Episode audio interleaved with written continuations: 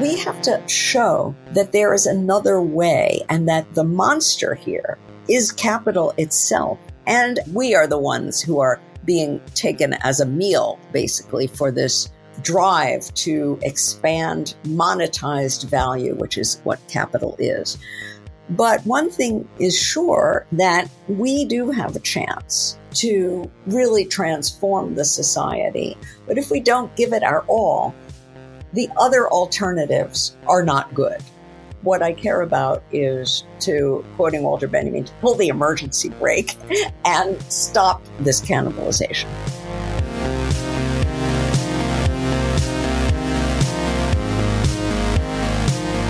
Hey guys, thank you so much for tuning into this week's episode of the Dissens podcast. I'm your host, Lukas Ondreka, and my guest is none other than the leading Marxist feminist philosopher, Nancy Fraser.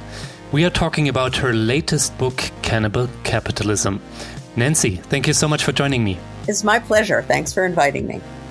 In Cannibal Capitalism, you describe capitalism as kind of this monster that consumes our commonwealth, Nancy. Yes. It's destroying nature, marginalizing racialized populations, ruining our ability to care for each other, and undermining democracy as well. To start our conversation, why is capitalism at the root of this multiplicity of crises that I think are often looked at separately? Right. And secondly, why do you think it's important for a critique of capitalism to integrate all those perspectives, ecological and reproductive perspectives, as well as political and racial perspectives, in kind of one common framework? Right. Well, let me start with the present. I do think that we are in a moment of a very severe general crisis meaning not a sectoral crisis, uh, not a crisis that affects only one sector of life, not just a financial crisis, just an ecological crisis, just a economic crisis, just a political crisis.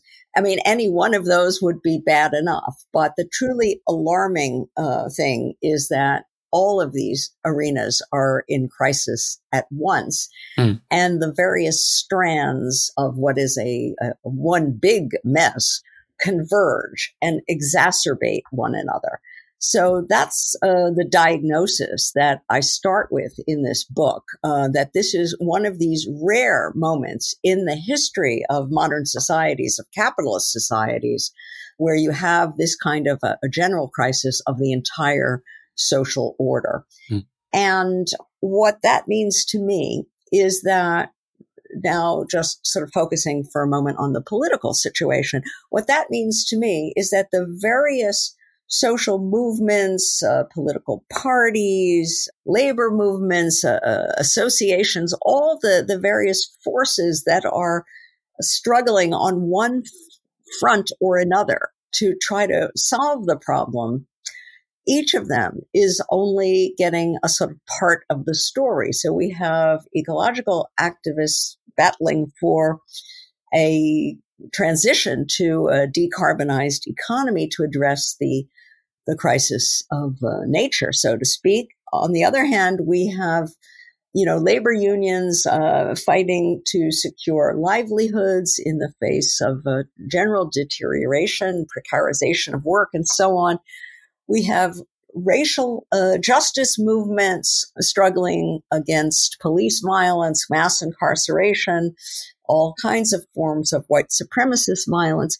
Each of these has got their finger on one important part of the story. But because all these things are linked, in my view, it's very, very important that we learn to connect the dots to see mm. how each of these is a strand of one larger problem, the, the general crisis, as I just described it. And the way we can see that and figure out how to join forces in a struggle to get to the roots of the problem is by enlarging our view of what capitalism is, because I do believe that the social system itself is perverse and contradictory, and that there are deep structural roots to each of these strands of crisis that can be traced back to one and the same social system. And that system is capitalist society. So in my view, capitalism is not just an economic system but it's a form of social organization hmm.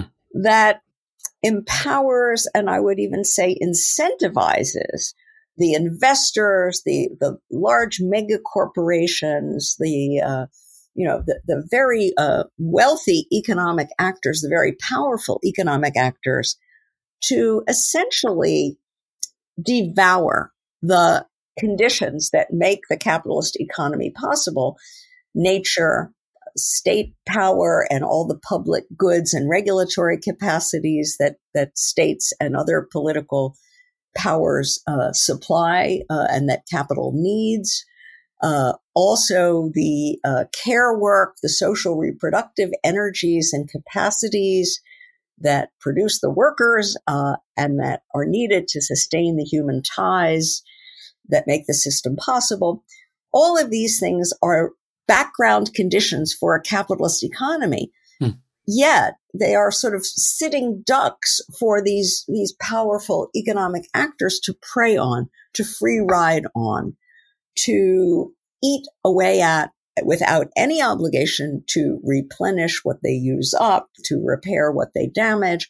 And so over time, there's a, a, a long-term tendency for this kind of social system to destabilize its own background conditions of possibility. That's what I think is happening now, but on steroids, because we've been living for the past 40 years under an, a very predatory, unusually destructive form of capitalism, and that is neoliberal capitalism, financialized capitalism. Hmm. And 40 years of that have brought the climate crisis to an extreme pitch, the crisis of care or social reproduction to a very acute situation, the racial justice crisis to a fever pitch, really, and the crisis of democracy and indeed of governance more generally also to an extreme pitch. That's the general crisis. From my point of view, it's all rooted in one and the same social system as I said, in the, a system that empowers these powerful economic actors to destroy their own conditions of possibility and what's worse, our own conditions of living. Yeah, we want to talk more in detail about the different strands where the crisis of capitalism plays out and also about the fragmented social movements that correspond to these crises and how these players could orient their struggle towards a common goal without, of course, reducing important differences to connect the dots, as you put it. But first, let's start with the fundamentals and go a bit more in detail what defines capitalism for you today. So, why do you describe capitalism as cannibalistic and what you mean by that? And this also entails the question where you differ in your analysis from these kind of more standard Marxist notions of capitalism. Right. Well, I use the, the word cannibal and, and cannibalism and capitalistic because of this built in structural tendency of the capitalist economy to eat away at and destabilize and in the end destroy its own conditions of possibility. The cover of the book displays the a picture of the Ouroboros, the snake that eats its own tail. Mm-hmm. And that's a fitting metaphor, I think, for this. I mean, right? A cannibal is, is something that eats its own kind, so to speak. The irony, of course, is that, you know, the, the accusation of cannibalism was made by uh, European imperialist powers you know, to describe the Africans they encountered in their conquests and invasions and so on. But the real cannibal is actually capital and a social system that empowers capital to cannibalize its own conditions of possibility. And as I said before, those conditions of possibility are our conditions of living. So in, in a sense, we are the ones who are being sort of taken as, as a meal, basically, for this voracious, all consuming drive to expand monetized value, which is, is what capital is. So that's why I use the term. Mm. And as you suggest, this implies a different and I would say a larger view of what capitalism is. Capitalism is not just an economy, an economic system, mm-hmm. but it is the whole larger societal complex in which the economy is situated. The economy does not accumulate wealth out of itself, out of monetized social relations, monetized forms of labor, monetized exchanges, and so on. It also relies on its ability to capture forms of wealth that lie outside the monetized economy, such as care work, such as public goods and political capacities, organizational capacities, such as, let's say, unfree or dependent and semi-free forms of labor, usually the labor of racialized populations that have been subject to conquest and deprived of the means of self-defense. Mm. That too is sort of outside the official economy. And yet, along with these other things, supplies uh, essential forms of wealth out of which capital spins its uh, magic of accumulation. So this is a different view from standard Marxian pictures. The official Marxian story is that capital expands its uh, form of wealth through surplus value, through exploiting free workers, wage workers in large scale for profit enterprises, workers who are paid only for their living costs while the boss, uh, the capitalist, claims uh, the surplus hours, uh, the extra value that is produced.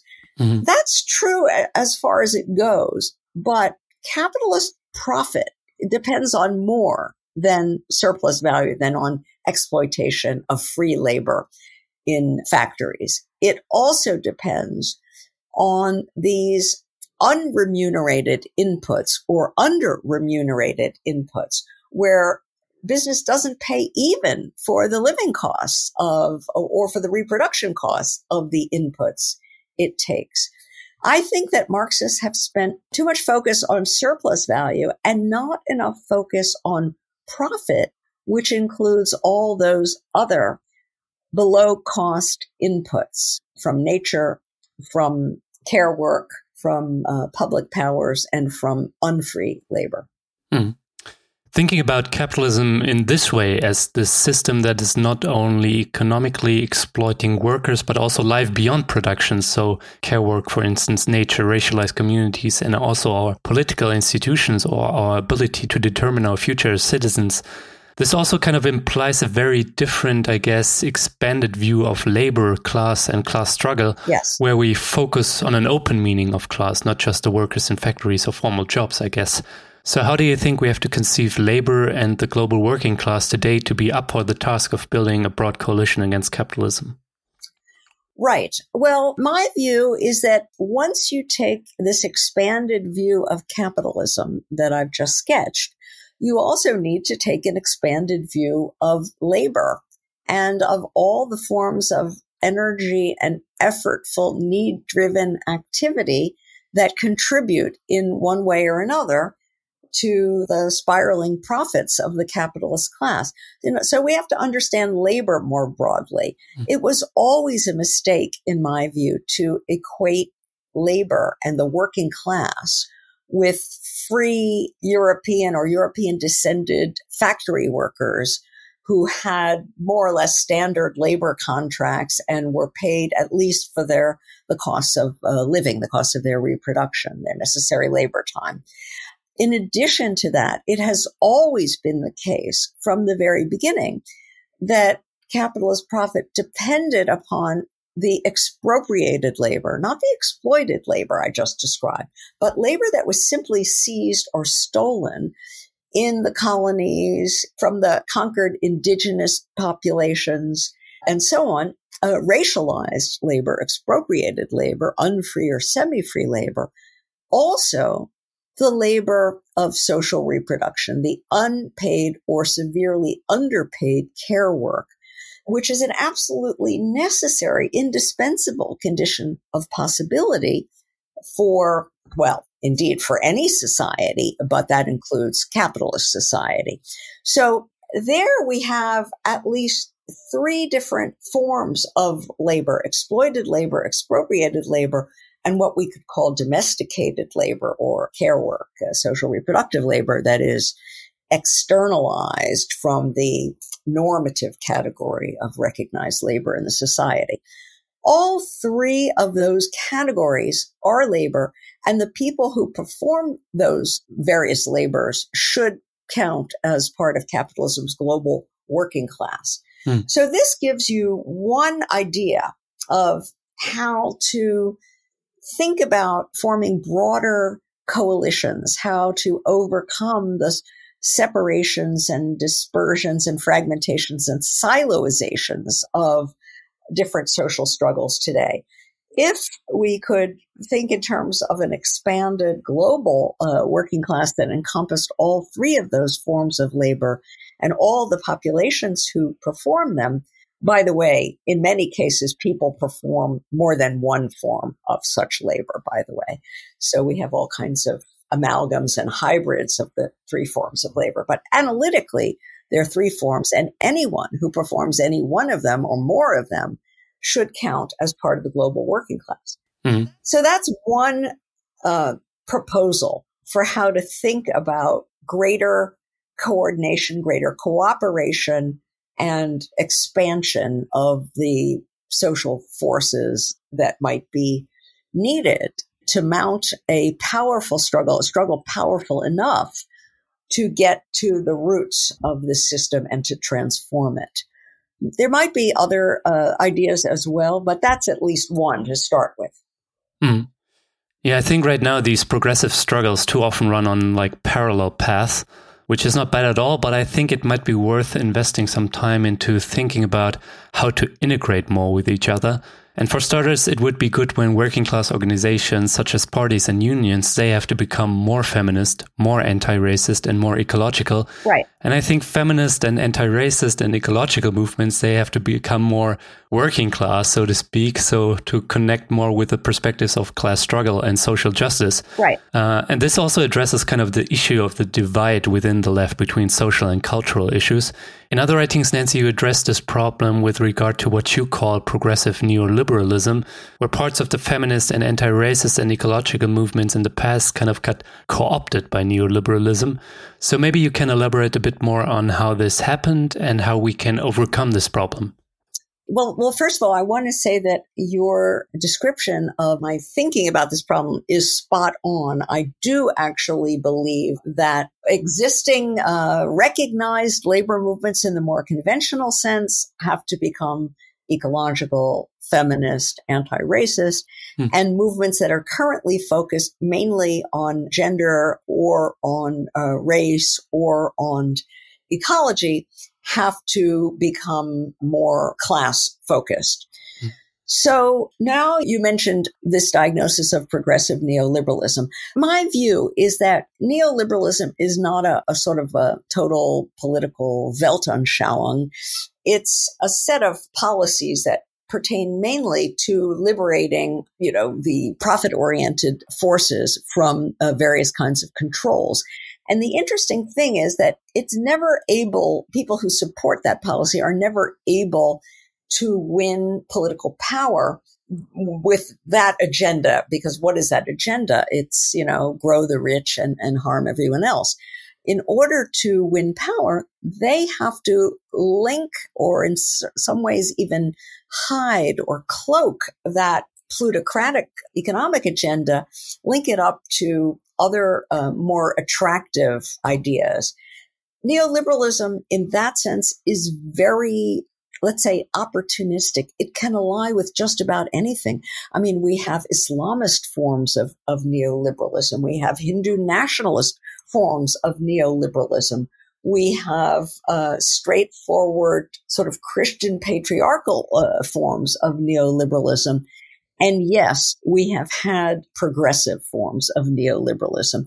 And the interesting thing is that in the United States, uh, North America, and in many of the leading countries of Western Europe, it was precisely this alliance of a plutocratic economic agenda with what I would call a sort of meritocratic, progressive, liberal form of recognition politics, equal opportunity for talented women to rise to the top, to crack the glass ceiling, removal of discriminatory barriers so that a sprinkling of non-white faces could appear in high places, an LBGT friendly you know, proposal for marriage equality and, and gays and lesbians uh, in the military and, and so on and so forth. Hmm.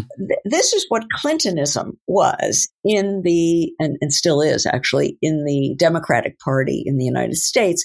It's what Blair's New Labour was about in the UK. It's what uh, Schroeder's version of uh, socialist politics in, in Germany and so on. Many other countries powerful countries consolidated neoliberalism in this progressive form.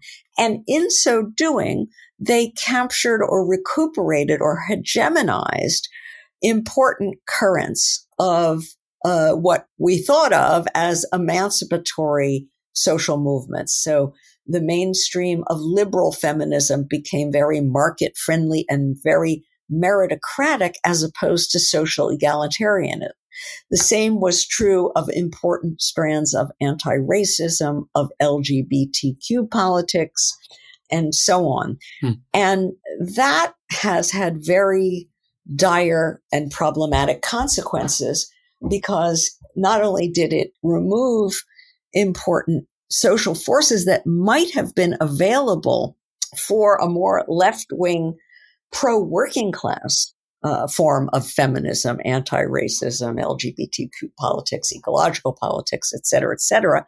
But even worse, it associated those social movements with this plutocratic policy, alienated important working class forces who were uh, suffering and turned them against feminism, ecology, LGBTQ, and anti-racist social movements.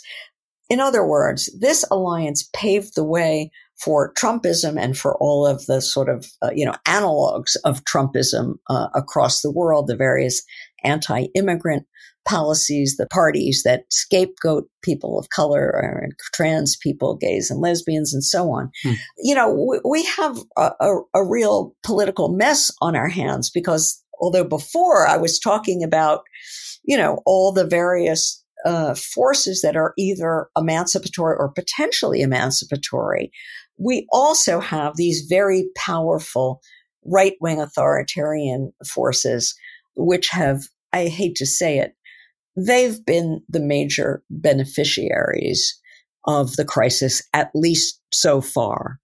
They are the, the forces that have actually won state power uh, here and there and are strong in parliaments and elsewhere. So this progressive neoliberalism has been a disaster uh, for the left, uh, for anybody with an emancipatory commitment. And the only way to fight it, in my opinion, is to break cleanly with neoliberalism and with the various liberal forms that have supported it and to develop a real social egalitarian pro working class uh, movement that is also, as you said at the outset, ecological, feminist, anti-racist, and democratic. That's what we have to do now in order to fight these right wing forces. Yeah, and I guess in order to break with neoliberal capitalism and push not only for small reforms, but the larger perspective of emancipation, we have to take a closer look at the different scenes where capitalism is destroying our commonwealth, nature, democracy, care, and the marginalization of racialized communities. I want to start, Nancy, with a closer look at the connection between capitalism and racism. Yes. You argue in your book that capitalism is structurally racist and imperialist, expropriating racialized populations across the globe. Could you describe how racism is working within and for capitalism, both historically and today? Right. Let me start with a book that um, has had a huge influence on me, and that is W.E.B. Du Bois's uh, book, Black Reconstruction. What Du Bois did in that book, it's a book that was published in 1935, and it's for uh, people who don't know, it's a basically a history of, of 19th century America that covers the Civil War, the abolition and emancipation of the slaves, the period of reconstruction that follows the Civil War, in which there are radical forces that are trying to really revolutionize the whole social structure of the South to make legal emancipation a social reality. And then what Du Bois calls the counter revolution of property that follows when the radical reconstruction project is unceremoniously uh, shut down. So this is a very uh, important period of American history. And Du Bois analyzes this in an extremely interesting and original way, and one that I think can teach us a lot about how to understand today. What he says is that you don't have Manchester, meaning the iconic textile mills of northern England, uh, which are, you know, the heart of the first uh, capitalist industrialization. You don't have Manchester without Mississippi, hmm. meaning the cheap raw cotton supplied by the enslaved people on the uh, plantations. And the idea, it's like what we were saying before. It's like uh, these are two different faces of capitalist labor: the exploited uh, free white workers in the factories and the enslaved black workers on the plantations. These are separated populations who are divided from one another politically and uh, in terms of the legal status and so on. And yet they are two essential, functionally imbricated pistons of one enormous, powerful engine of profit production. Mm. So what this shows me, uh, and Du Bois, uh, by the way, generalizes this and speaks about the global color line. He says that those Mississippi enslaved populations are part of a vast dark proletariat, a vast mass of dark labor spread across Asia, Africa, the Caribbean, the South and North America.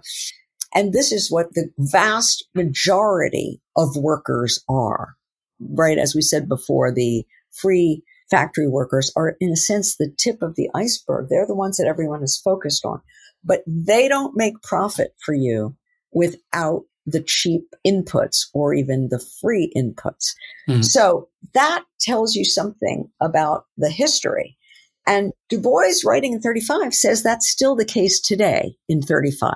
And I want to say it's still the case today in 2023 that we could say today, you don't have Cupertino, which is the headquarters of Apple, without Kinshasa, without the Congolese, the brutal mines where uh, lithium for Tesla's battery, coltan for iPhones is mined hmm. in, in some cases by literally enslaved Congolese children.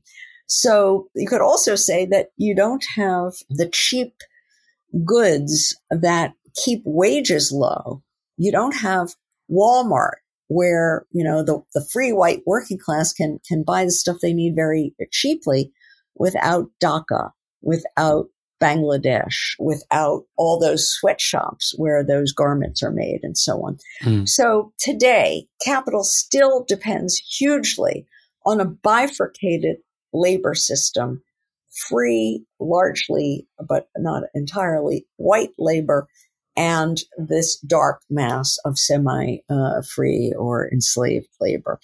So there's a global color line still. There's a division between expropriated labor and exploited labor, unfree and free labor, which is corresponds to the global color line.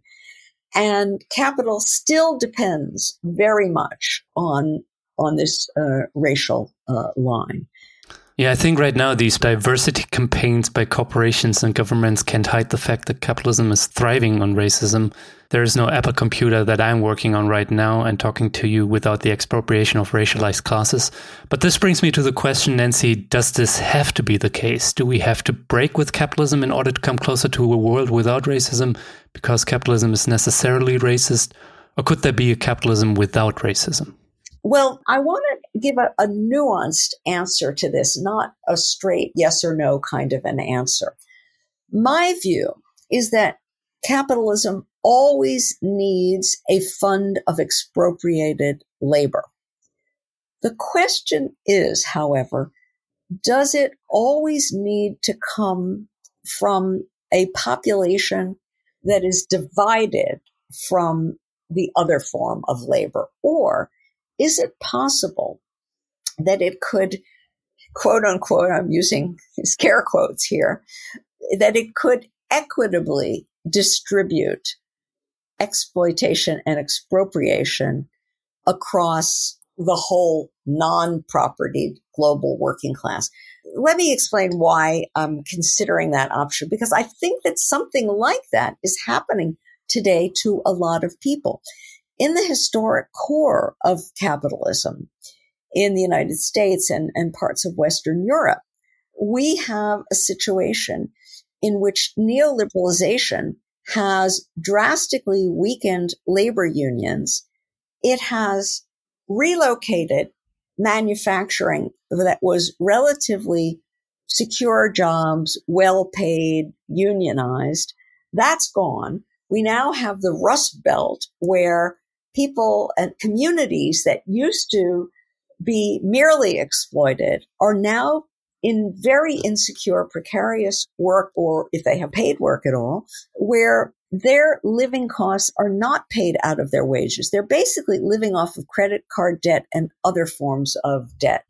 So they are, I would say they're no longer simply exploited, but they're expropriated too. And that brings their situation closer to that of the people of color in those same countries who have quote unquote graduated to exploited labor. But again, under these very low wage precarious conditions where they too are living off of debt. Mm-hmm. So these are populations that are, I think they're like hybrids. They're both exploited and expropriated. And I think you could say the same is true for some populations in the post-colonial world where who are now working in large scale factories and manufacturing work. And in that sense are exploited. They've become post colonial citizens. You can't say any longer that they are legally unfree or, or bound. And yet, because of the various new forms of imperialism, where a lot of wealth is siphoned from those countries through sovereign debt structurally adjusted by the IMF and the World Bank, much of their labor is going actually to the payment of uh, debt service. So they're uh, exploited and expropriated as well. So I think what I'm suggesting is that we have a more blurred picture. It's not quite the clear global color line that Du Bois described in the 1930s. Mm. Uh, it's certainly not the color line of the 1860s, but there's still a color line we have more like a continuum. And at two ends of the spectrum, you've got those smaller ranks that are now merely exploited, overwhelmingly white European descended at one end. You've got the still huge populations in the favelas and elsewhere that are purely expropriated. And then you've got this more amorphous group in the middle that's both and. So that's why I've been speculating about whether capitalism could, in the end, exploit and expropriate everyone and become, in that sense, quote unquote, non racist. Yeah, it might be non racist, but it's still going to be hell on earth. First of all, it's not something we should support. We, we're not for non racist capitalism in which everybody is equally cannibalized.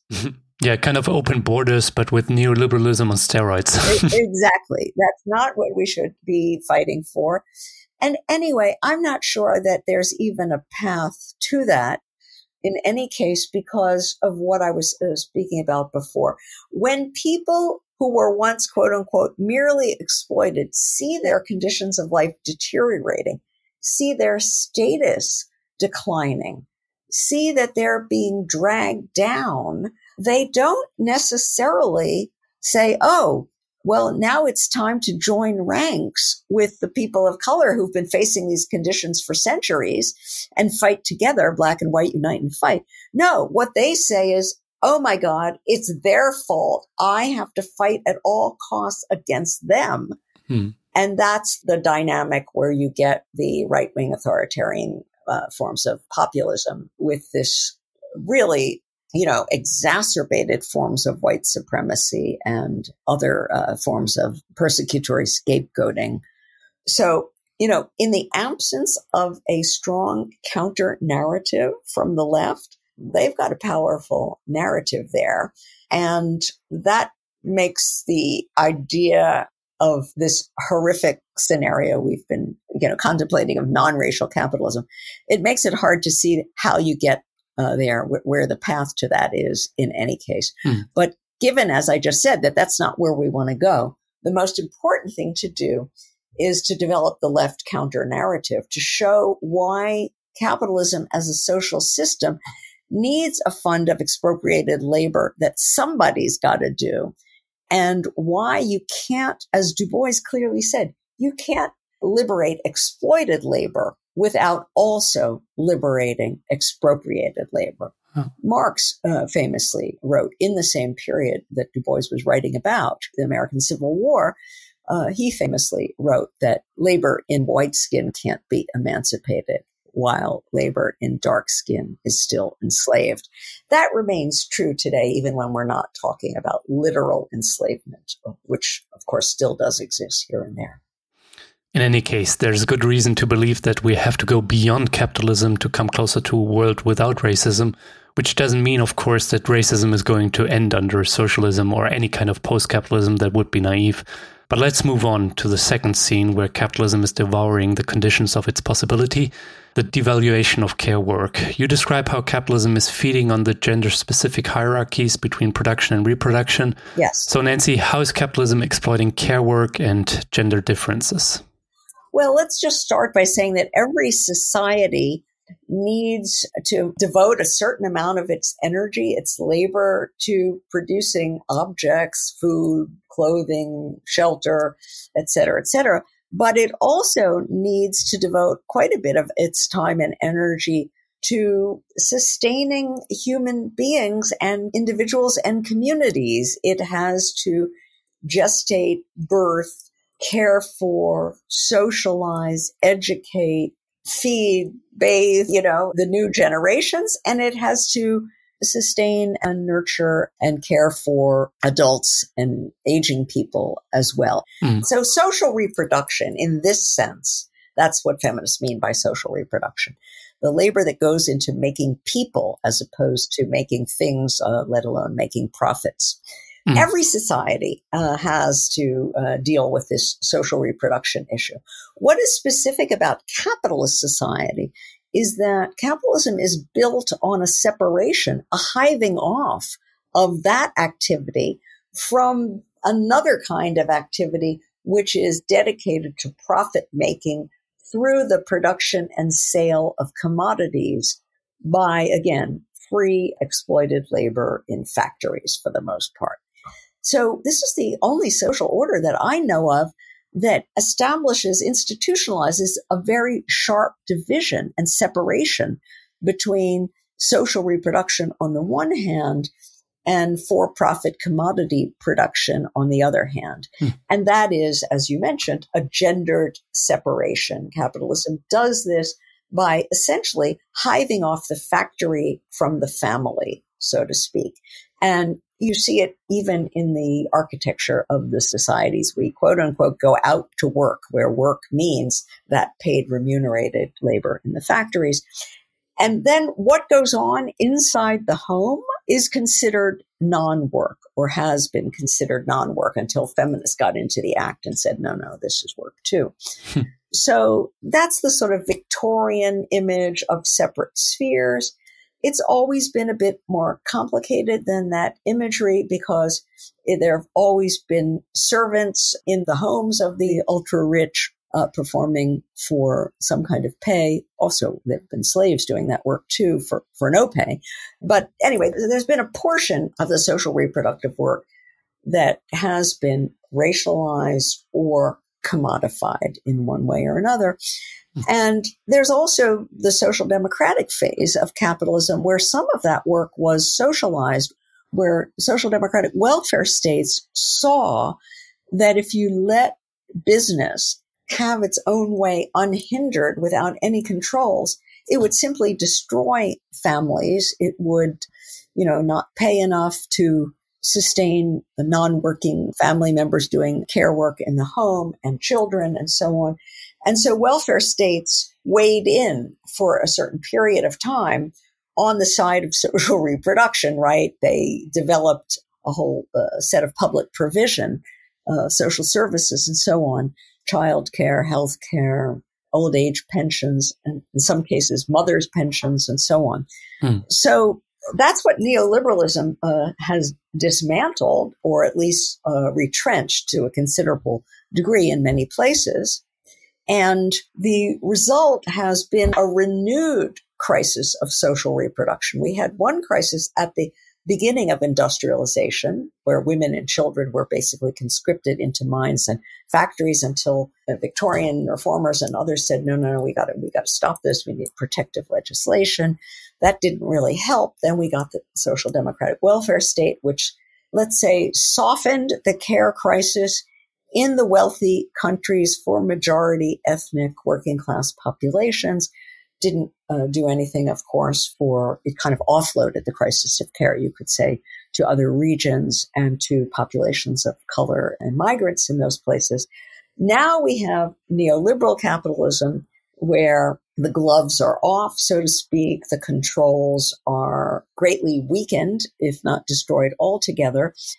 So again, we've got the huge crisis of care, which the pandemic made very, very visible, I think, in a way that put it more front and center on the radar screen than it had been. Mm. So that's our situation now. In one form or another, capitalism always puts pressure on care work.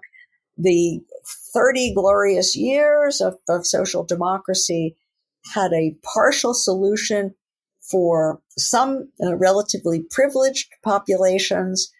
But I want to add that even then, where did the money come from that paid, you know, for those, uh, those social programs?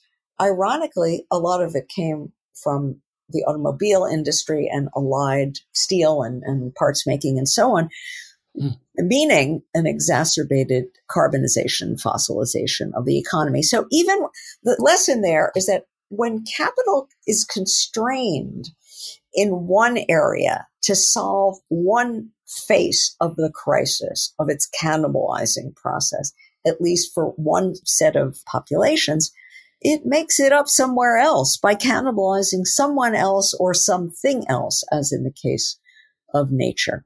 Mm. What that shows me is that you can't deal with the crisis of care or the crisis of racialization or crisis of nature separately. Mm. That when you, it's like the little Dutch boy uh, putting the finger in one hole in the dike while other holes pop out. That's kind of the situation. So that, that's another argument for why we need to think in a holistic way, in an integrated way about all of these crises. Yeah, another part of the crisis of capitalism is, of course, the erosion of democracy. Right wing populism and neo fascism are a testament to this crisis. Since time is short, I have to refer our listeners to your book, in which they can, in length, read about the central scene of this fundamental crisis that we are facing right now. Before we discuss how we get out of it, what we do about it, I want to briefly talk about the ecological crisis, climate disaster, and the breakdown of biodiversity. Right. When we look at the hegemonic capitalist project to deal with this crisis, we have these proponents of green growth that pose decarbonization through market mechanisms as the solution to this crisis, Nancy, you argue that this is not going to cut it, that capitalism is structurally leading to ecological collapse, and that we have to go beyond it in order to address the crisis. So, why is making capitalism greener not going to work? Well, I, I, mean, I think this is also something that is built in to capitalist society, to any form of capitalism. It didn't start yesterday you know, we can go back and look at soil depletion crises and the invention of chemical fertilizers, which, you know, cause new problems, uh, runoff and uh, ocean acidification and so on and so forth. We can talk about greenhouse gases, the, obviously the invention of the steam engine turns out to be a world historic event when we began to um, use coal, not just for on a local scale for heating homes and so on, but now to power huge factory complexes, the shift to refined oil and to natural gas. I mean, this is the pursuit of profit in which the profit makers are always one step ahead of the regulators. As soon as there are some kinds of pollution controls here or there, they find workarounds. They, they offshore to places that don't have stringent environmental controls. They invent these market schemes uh, of uh, creating financialized speculation in carbon offsets, in emission permits, the whole Kyoto protocol, which is not doing anything to reduce carbon emissions and greenhouse gas emissions. It is simply uh, now a new uh, profit making center for Goldman Sachs, which is uh, organizing uh, environmental derivative speculation and all of this kind of stuff. Mm-hmm. So this suggests that um, it's a kind of built in feature of capitalism to try to get nature on the cheap.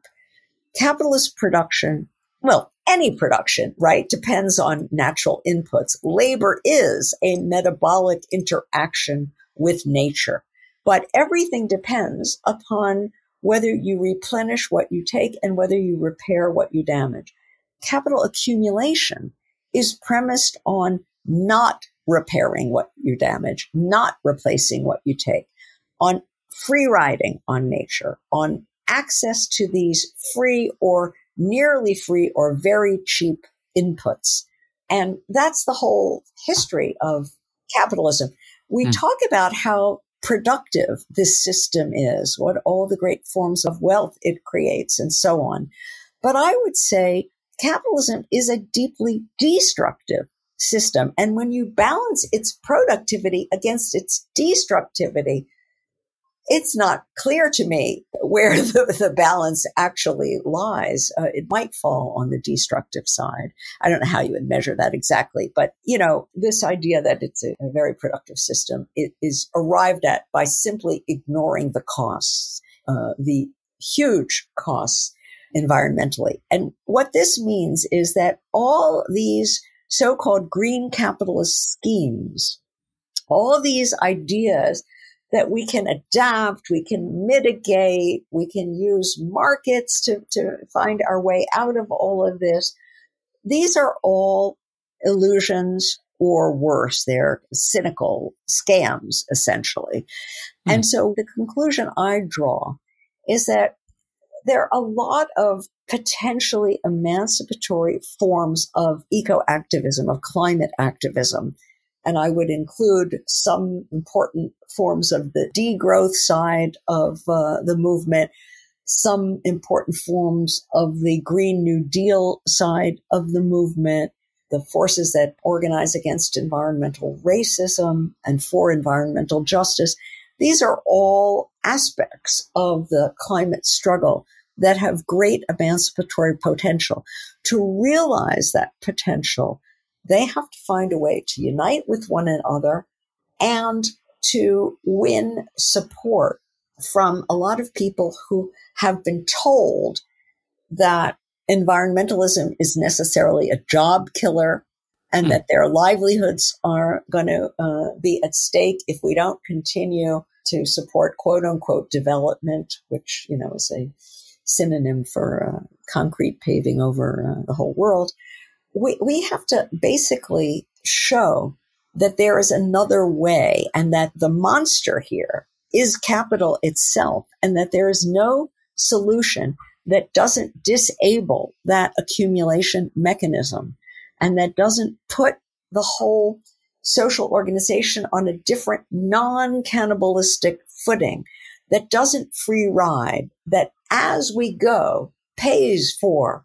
reproduction costs, repair costs, that doesn't stack them up off to some future uh, that won't come because the whole planet will uh, incinerate before we get to that. Hmm. That's my idea of a united front of all of the various forms of climate activism, which now at, at, at some points disagree with one another, and that also ally with various labor movements that have been a little bit gun shy about uh, environmentalism because they've been fed a pack of lies about it. Ally with anti-racist movements, with feminist movements, with labor movements, movements for livelihood security, for community defense against corporate uh, predation of various kinds. Mm. This is all part of one struggle, is what I'm trying to say, uh, because the ecological crisis is intertwined with the social reproductive crisis, intertwined with the racial injustice crisis, and with the crisis of governance and democracy. And unless we can really embrace the view that all of these things are rooted in one and the same social system, which needs to be transformed, then we won't solve any of it. Hmm. Yeah, I agree totally. We're going to have to start transforming this economy and our society to liberate ourselves from this monster that's capitalism, to use your metaphor. And it's good, I guess, that we are experiencing a new radicalization, anti-racist struggles, feminist struggles, renewed unionism and worker struggles, as well as climate activism. And this multiplicity of actors, I think, is a strength, but it seems at times that we need a common narrative, weaving all of them together, of course, without reducing conflicts and differences. Yes. When it comes to this common narrative or common perspective, you propose, Nancy, that we come together under the banner of socialism. But at the same time, a lot of progressives are really skeptical if socialism should be our rallying call. And they have one strong argument at their hand. The socialist tradition and the really existing socialisms have, to say the least, mixed relationships towards the ecology, sexist divisions, racism, and the democracy. So, why do you think the banner of socialism still holds value for us today? And what would that socialism look like? Well, let me just first of all say that I mean, I want to distinguish sort of my personal view. Well, it's not just personal, my theoretical view from my political stance. My political stance is some of us, including me, want to call the alternative socialism. Other people may, for reasons you've just suggested, have some doubts about that term and may want to leave it open, uh, what we call it, or may want to call it, who knows, anarchism or, or something else. I don't know. And from a political point of view, that's fine. I am not a sectarian. I do not claim that everyone must unite around the banner of socialism. As long as we can agree that we're going to decarbonize the global economy, that we're going to stop capital's free riding on nature, on racialized populations, on care work, on political capacities and public goods, on labor uh, more generally, as long as we agree on that, I really don't care that much about what we call what we end up with.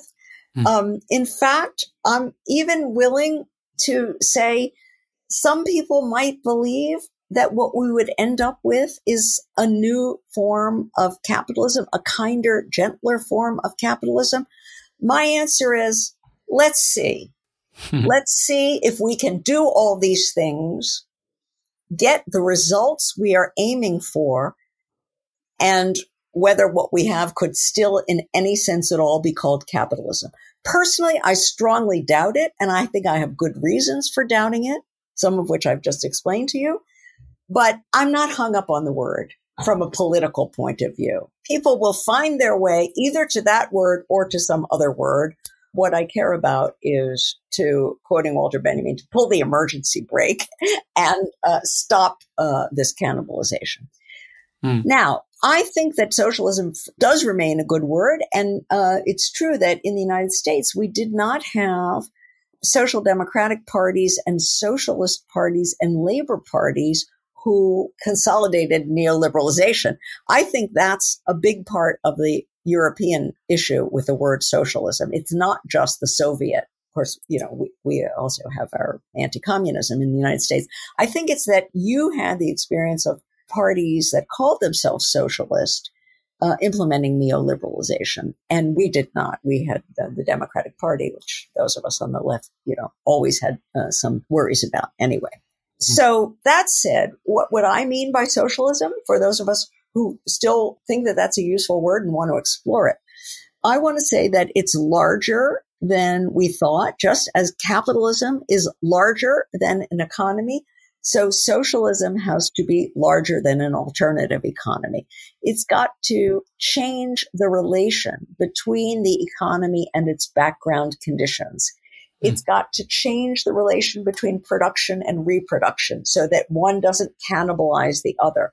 It's got to change the relation between markets and states so that one doesn't cannibalize the other. By the way, I'm not against all markets. Uh, that's another uh, issue. I'll get to that in a second. It's got to change the relation between society and nature. And these are things that you correctly note the Soviet Union and the command economy model uh, did not do. Mm. They continued uh, to free ride on care work, on nature, and on labor for sure. So one idea that I have played around with and I still think is, is useful is this idea I mentioned earlier, pay as you go.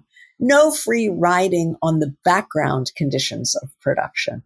Socialism does have to reorganize production and the kind of labor that is deployed in production, but it has to pay for the inputs from nature, from care work, and so on, so that it's not piling up depleted, cannibalized uh, damages.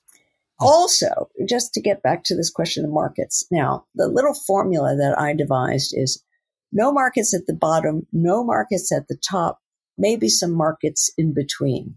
What I mean by the bottom are basic needs. I am against the uh, idea of basic income that you just give people cash and let them buy uh, housing and healthcare and education, stuff like that. Those things should be public goods, not commodities. On this point, uh, you could say that's a social democratic position. I think social democracy was right that those things should not be commodities, but uh, public goods. However, what really distinguishes socialism from social democracy is the top. And what I mean by the top is the societal surplus. In a capitalist society, surplus is a privately appropriated by the entrepreneurial class, by the investors, by the uh, large, uh, you know, stock market investors, financial institutions, and mega corporations. And they allocate the surplus. They invest it according to their lights in terms of what will bring them even more profit, even more surplus to appropriate. That is a formula for disaster. The profit making cannot be the criterion for surplus allocation. Surplus is our collective property. We produce it, all of us together in one way or another by mm. investing our time and energy in care work, by doing it in recognized forms of productive labor, by doing it in sweatshops and, and places that are not supposed to exist, but do. This is our energy, our effort, and we have to decide how to allocate it, not on the basis of the profit making classes needs, but on the basis of how we want to see society develop in the future. We hmm. may want to decide, by the way, to work less and to produce less surplus, to really focus on simply uh, reproducing a good way of life for everyone without a huge amount of quote unquote growth. These should be political decisions. Hmm. No markets at the top. Surplus got to be allocated through some form of democratic decision making of the whole population to which surplus belongs, so to speak. The middle is the interesting part. The middle is where I think there's space for a lot of experimentation for co-ops, for worker-owned uh, enterprises, for small businesses, as well as for public enterprises you know, I, I don't believe that socialism today means the total suppression of all markets. The crucial thing is no markets at the bottom and no markets at the top. And otherwise, let's see what we can do. As long as we don't let those enterprises at the market level become so big that they are appropriating very decisive quantities of surplus and therefore dictating the course of societal development. So expropriative uh, taxation of profits and so on. That's my idea of socialism. It's very sketchy. This is yeah. only the beginning of an idea. and hopefully the beginning of a larger conversation that is going to happen at many places. And hopefully our listeners are going to be part of it. A conversation about a better future and how we stop the cannibalization of our commonwealth. Yes. Speaking of this self destructive mess that capitalism has put us in, what do you think, Nancy, if we don't manage to strike this alliance between workers, environmental activists, anti racist, and feminist movements? What will the future of capitalism actually look like? I think that the cannibalistic tendencies of capitalism won't necessarily lead to its breakdown. Capitalism thrives on crisis and recomposes itself many times. Right. We might see a further erosion of the link between capitalism and democracy that's always been flimsy, I guess. So we might see more autocratic forms of neoliberalism in the future, for example. But what do you actually think what the future of capitalism will look like if we don't manage to bring about that broad coalition to push towards a libertarian, ecological, and democratic socialism, or whatever we call it? Well, first of all, I, I agree with you um, that this is not a theory of a mechanistic uh, theory of automatic breakdown or uh, strict determinism of any kind. Mm. Uh, basically, the future depends on what people do. Uh, the thing about a crisis is that it's a time of sort of, uh, let's say, more emphatic freedom of action because people no longer feel so constrained by the dominant narratives and they're willing to think outside the box, sometimes in ways that are quite emancipatory and uh, potentially good. And in other cases, they gravitate to the worst ideas for sure. And we see plenty of that today. Mm-hmm. So it, it's a wild time. And what happens really depends on who succeeds in creating a counter hegemony. And this could be a capitalist counter hegemony. In the past, the few crises of this magnitude that we have faced have led to new forms of capitalism. I've already mentioned uh, social democratic capitalism, neoliberal capitalism. And we can't rule out a new form of capitalism, whether it would be a very grim one of the kind you've just described or I don't know. Some people think that there's some possible form of global Keynesianism that might be possible. You know, mm. this really depends on who can assemble a powerful enough alliance coalition. I would use the Gramscian term, a counter hegemonic historic bloc, and to try to uh, do something new. It's also possible that that will be a very fascistic scenario. It's possible it will be something, you know, less uh, fascistic. It's also possible that no one succeeds and that, you know, there is a slow sort of unraveling and, you know, warlords and all, all against all. And some people talked about, you know, a new feudalism and not, not even a, a much deglobalized, grim sort of scenario. We mm-hmm. can't know. But one thing is sure that we do have a chance to really transform the society. And if we don't take it and give it our all. And there's no guarantee of success, that's for sure. But if we don't give it our all, the other alternatives are not good. Some are maybe worse than others, but they're all much worse than the potential one that we have to use this crisis to solve some very fundamental problems of our social system. Nancy, thank you very much for your precious insights. Thank you. You're very welcome. Thanks for having me.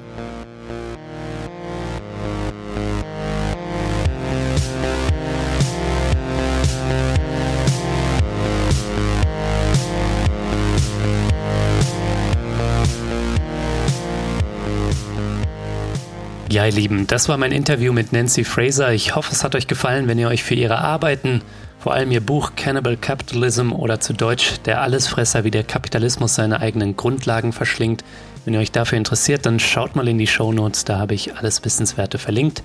Und ich werde auch ein Exemplar des Buches verlosen unter allen Fördermitgliedern und das bringt mich dann noch zu einem wichtigen Punkt.